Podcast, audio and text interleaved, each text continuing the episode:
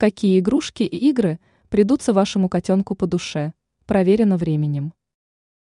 Некоторые хозяева довольно прохладно относятся к играм со своими питомцами. Считается, что купил пару мячиков, и котенок отлично справится сам, но это не так. Питомцу постоянно нужно ваше внимание, и ежедневно нужно выделять хотя бы несколько десятков минут для игр с котенком. Универсальных ответов, какие игрушки для кошек, лучше всего не существует.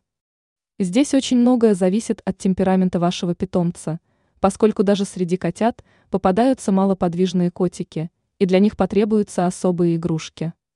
Среди экспертов есть разногласия. Одни считают, что игрушки должны быть прочными, одно только, что не из металла.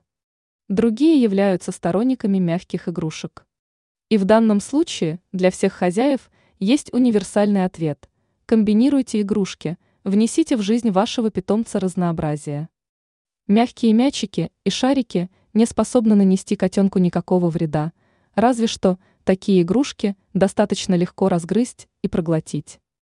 Но при игре такими игрушками уровень шума будет минимальным и будет меньше жалоб от соседей снизу. Бантики и шнурки – это классические игрушки, которые вашему котенку никогда не надоедят, однако в процессе игр нужно ваше участие.